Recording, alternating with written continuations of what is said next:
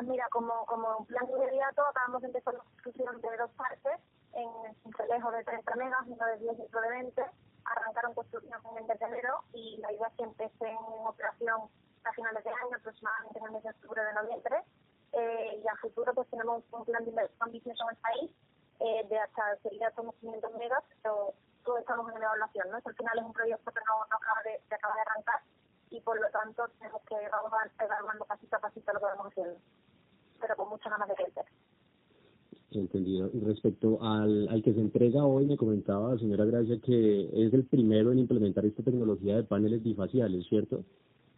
Es el primero en implementarla, es conectado a la red eléctrica nacional, efectivamente. Los otros que hay con esta misma tecnología son para consumo propio de empresas, este, sin embargo, aporta beneficios a, todo, a todos los usuarios del país.